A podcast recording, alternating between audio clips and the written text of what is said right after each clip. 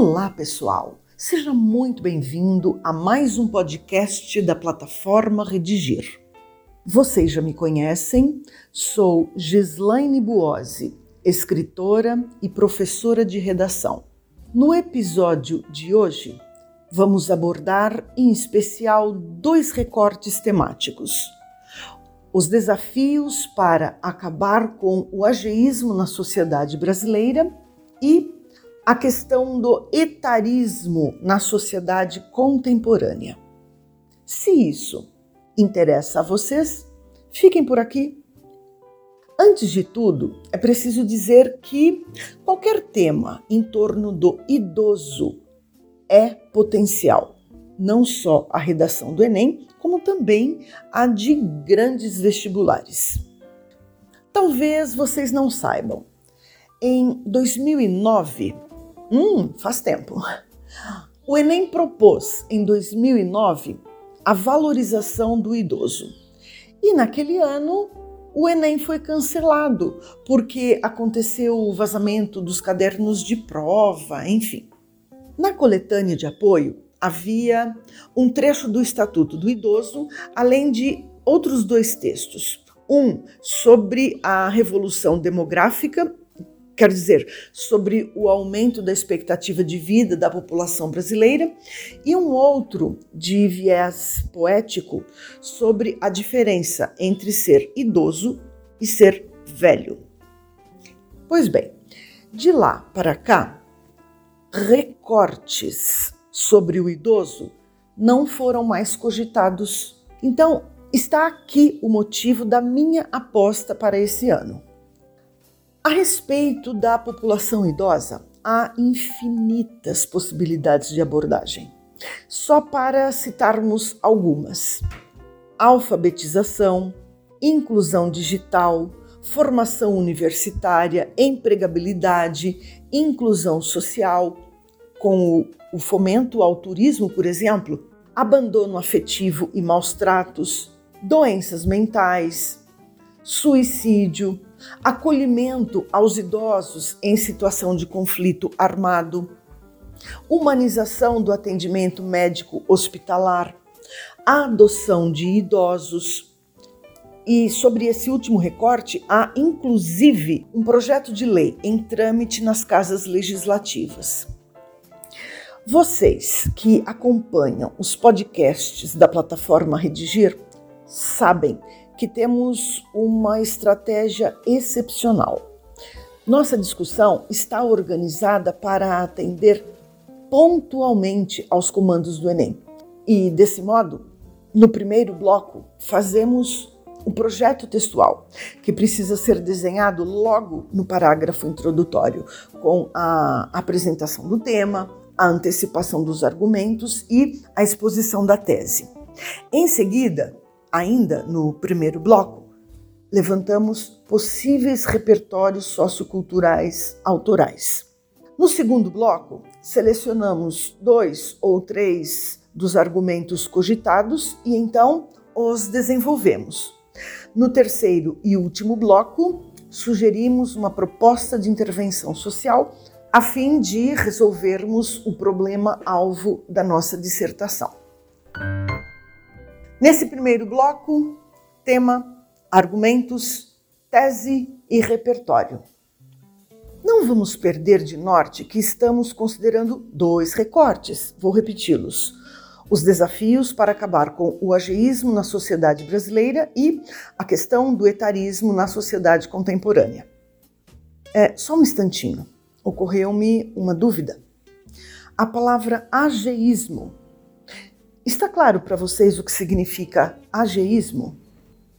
Esse termo foi criado pelo gerontologista e psiquiatra americano Robert Butler em 1969, quando ele se referia à discriminação, ao preconceito contra pessoas idosas. Para essa nossa discussão, é importante dizermos que as palavras ageísmo, etarismo, idadismo, idosismo e velhofobia são sinônimas entre si. Aqui, o sufixo ismo tem caráter pejorativo. E sem dúvida, sugere algo que precisa ser reavaliado, ajustado, resolvido, como acontece em machismo, consumismo, capacitismo, ok? Para a apresentação do tema, faço referência à lei. E fazendo isso, já menciono um repertório sociocultural. A legislação é válida como repertório. Assim, o Estatuto da Pessoa Idosa regula interesses, garantias e medidas protetivas em favor de pessoas com idade igual ou superior a 60 anos. O texto dessa lei federal penaliza todo aquele que, por qualquer motivo, discriminar a pessoa idosa. Fica claro, então, que o etarismo, o preconceito contra o idoso, configura-se uma conduta criminosa. Aos argumentos, então. Como vocês puderam comprovar, o tema é envolvente, é polêmico, e tem tudo para render uma boa argumentação. Até porque o assunto é muito próximo de todos nós. Quem é que não tem um idoso por perto? Por isso, é, vamos admitir, há um leque de possibilidades argumentativas. Vou levantar algumas. O etarismo como combustível ao isolamento e a doenças mentais o que pode, inclusive, desencadear o suicídio do idoso, por vezes apenas tentado, por vezes consumado. O etarismo do próprio idoso. As abordagens etaristas já naturalizadas. A família que desiste do idoso. O etarismo, não só naturalizado, popularmente naturalizado, como também o etarismo institucionalizado. É, vou fazer a seguir algumas considerações sobre uma conexão importante entre o etarismo e a necropolítica. E agora a tese, que é o ponto de vista a ser defendido ao longo das argumentações. A tese é esta: é tempo de poder público e sociedade civil atentarem aos idosos, com vista a torná-los atores sociais plenos de direitos e oportunidades. Tese das mais simples e, mesmo assim, bem eficiente. Uma tese pré-fabricada. Basta um pouco de habilidade e ela pode servir a muitos outros temas. Pensem nisso, tá? Ela funciona bem. Repertório sociocultural autoral.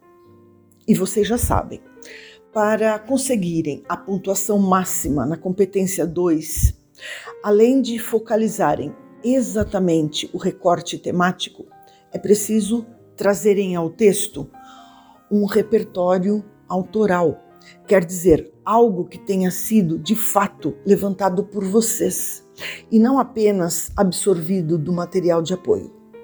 Nesse aspecto, vemos que a interdisciplinaridade é posta à prova. Vale trazermos elementos colhidos da história, do cinema, da literatura, da geopolítica e de tantas outras frentes do conhecimento. Para o repertório, então, além do dispositivo legal que já mencionei quando da apresentação do tema, trago duas possibilidades. A mitologia indígena, os Baniva, são indígenas que vivem na fronteira do Brasil com a Colômbia. A cultura Baniva prestigia os idosos, em especial por conta dos conhecimentos espirituais, quer dizer, não materiais, adquiridos por eles ao longo da vida, entre os quais o dom da cura e o da clarividência. Percebam, é o povo indígena dando a todos nós lições de humanidade, solidariedade e afeto fundamentais ao bom convívio social. Outro repertório possível é o longa austríaco Amor. De fato, uma linda história de amor. A vida conjugal de Georges Iene Dois idosos apaixonados pela arte e, principalmente, apaixonados um pelo outro. Nesse longa, que também fica aqui indicado, os desafios da terceira idade afetam a vida do casal, muito embora o amor entre eles seja inabalável. Neste segundo bloco, vamos selecionar e desenvolver alguns argumentos. Mas, antes disso, que fique bem claro a todos nós que talvez exista uma percepção equivocada que precisa ser definitivamente derrubada. Velhice e doença não são expressões sinônimas. Aliás, nessa direção, Aristóteles mesmo escreveu: velhice não deveria ser entendida como doença, pois não é algo contrário à natureza. E fica aqui uma citação bem pertinente ao tema.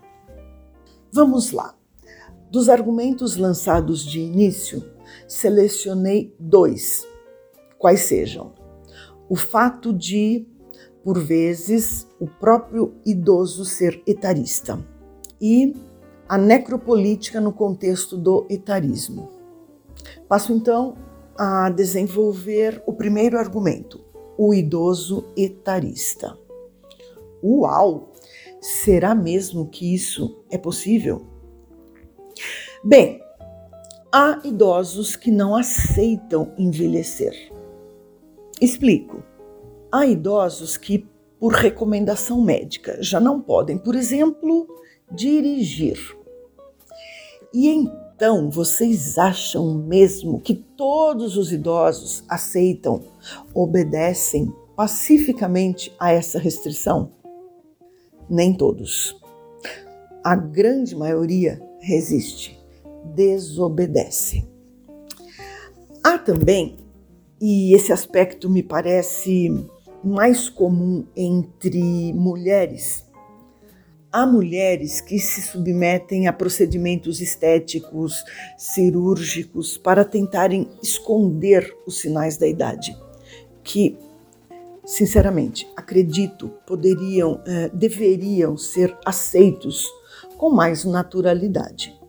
Só para ilustrar, vou até linha da Globo e trago dali a atriz Fernanda Montenegro, que já passou dos 80 anos.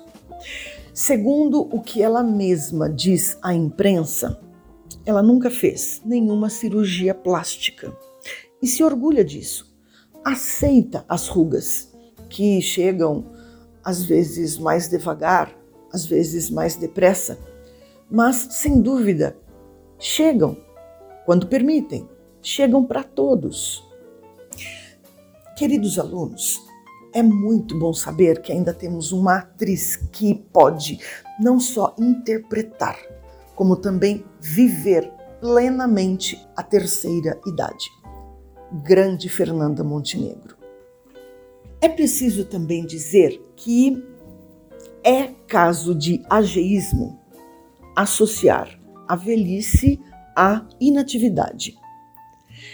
É ageísta a pessoa idosa que se sente um peso à família, quer seja porque geralmente não tem a condição de manter as próprias despesas, quer seja porque já não possa contribuir.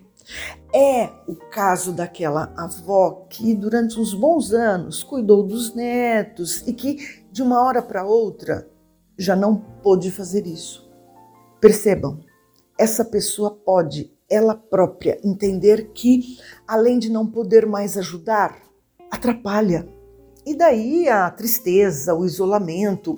E se a gente puxar a linha, vamos chegar à depressão, ao suicídio tentado, ao consumado. O segundo argumento que selecionei foi a necropolítica no contexto do etarismo. Isso, a meu ver, é o etarismo institucional. Explico. O conceito filosófico da necropolítica surgiu em 2003 por um filósofo e historiador camaronês, Achille Mbembe.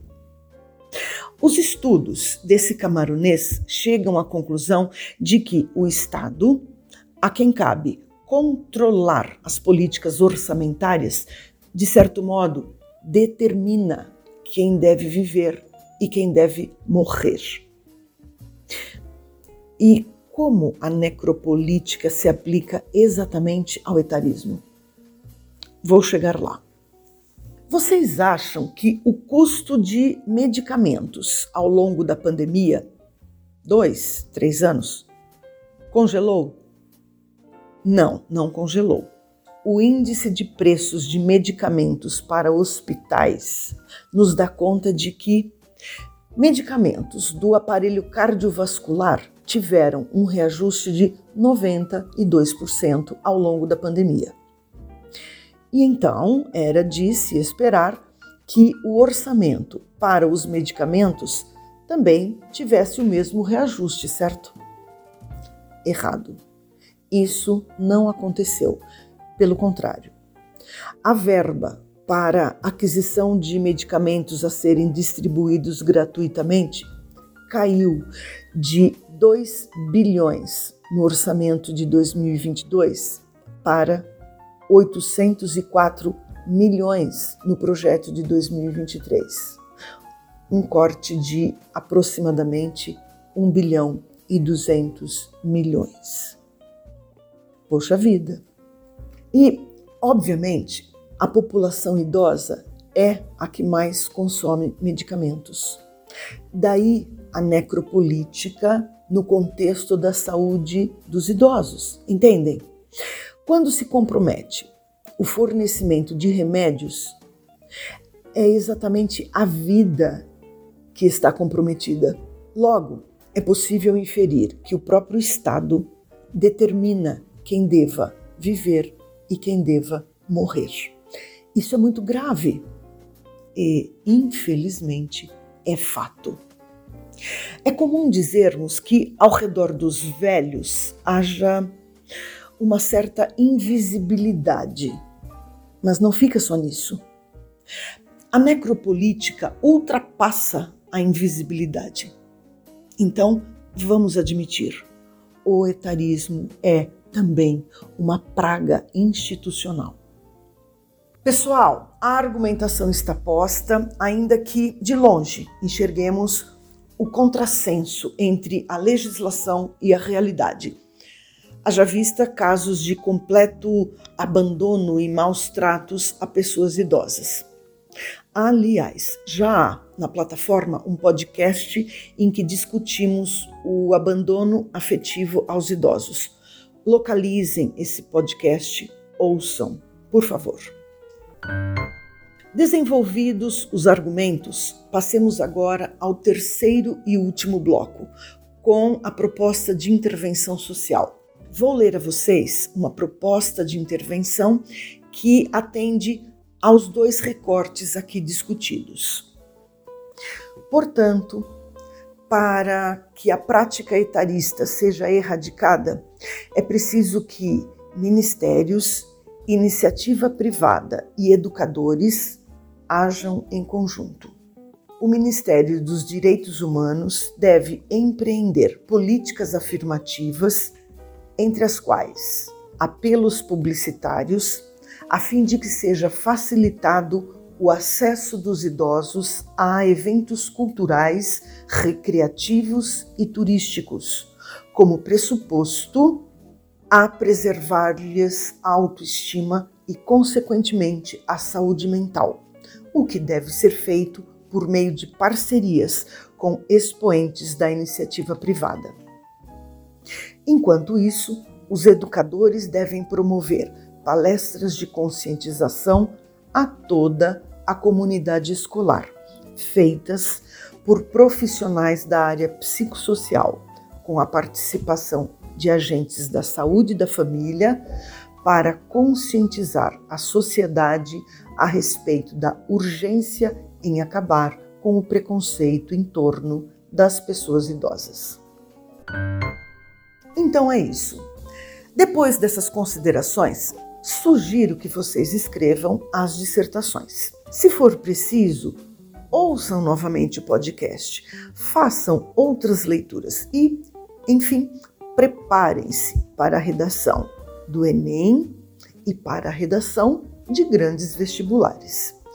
Escrevam, postem as dissertações e, assim que elas chegarem corrigidas, frequentem o percurso de aprendizagem da plataforma Redigir. Lá vocês encontrarão tópicos de gramática e listas de exercícios sobre os pontos a serem aprimorados nos textos de vocês. E antes de nos despedirmos, convido vocês a assinarem o podcast da plataforma Redigir no seu tocador de preferência. Essa dissertação que vocês acabaram de ouvir está disponível no site. Um abraço e até o próximo episódio.